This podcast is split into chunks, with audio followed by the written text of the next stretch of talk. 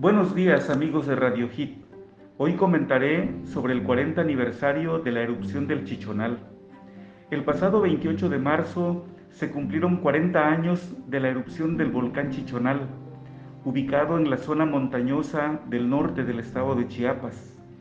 Fue en la noche del domingo 28 de marzo de 1982, tras el registro de un sismo de 3.5 grados Richter, cuando el volcán hizo erupción, arrojando ceniza, rocas y gases hasta una altura de 17 kilómetros en la atmósfera. La erupción del volcán, cuyo nombre proviene de una planta comestible llamada chichón entre los oques y chocho entre los popolucas de Soteapan y Nahuas del sur de Veracruz, propició la afectación de más de 20.000 soques, principalmente de los municipios de Francisco León y Chapultenango.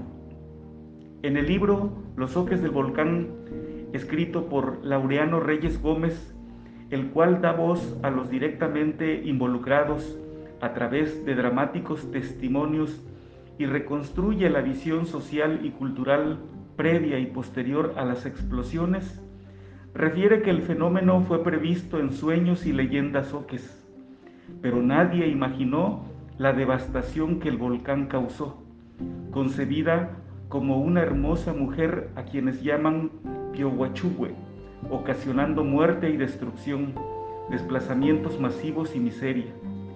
La zona núcleo de afectación severa, refiere este libro, la constituyeron 15 ejidos, Chapultenango, Francisco León, Vicente Guerrero, El Naranjo, Carmen Tonapac, Esquipulas Guayabal, Guadalupe Victoria, Volcán Chichonal, San Antonio Acámbac, Ostuacán, Xochimilco, Lindavista, Nicapa, San Pedro Sunuapa y El Cucayo, con una extensión total de 35.599 hectáreas.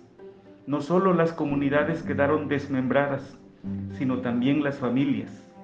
En efecto, las familias oques se establecieron en diversos lugares, en la región de los Chimalapas y en el valle de Uxpanapa, donde existen 11 pueblos que forman parte de la microrregión Soque, localizada al noreste de ese municipio.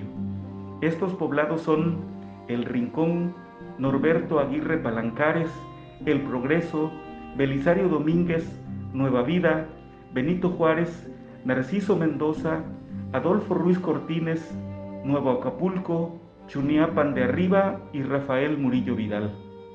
Los oques también se establecieron en Tabasco, Campeche, Quintana Roo.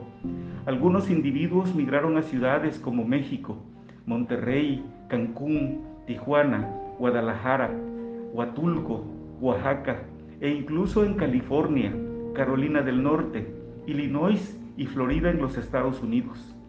Al establecerse en sus nuevos lugares, los oques se llevaron también su gastronomía, su tradición oral, sus danzas y su música tradicional, los cuales conforman su identidad étnica. Muchas gracias por su atención.